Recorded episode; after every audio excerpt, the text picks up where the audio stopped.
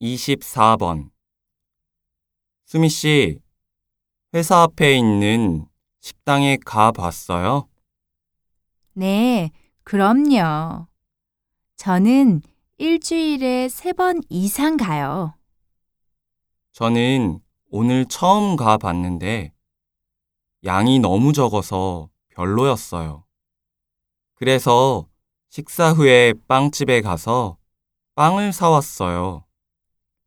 그 가게는 여자들에게 인기가 있어요.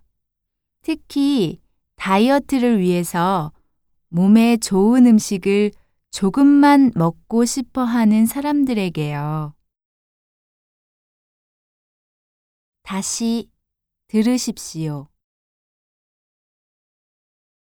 수미 씨, 회사 앞에 있는 식당에 가 봤어요? 네, 그럼요. 저는 일주일에 세 번 이상 가요. 저는 오늘 처음 가 봤는데 양이 너무 적어서 별로였어요. 그래서 식사 후에 빵집에 가서 빵을 사왔어요. 그 가게는 여자들에게 인기가 있어요.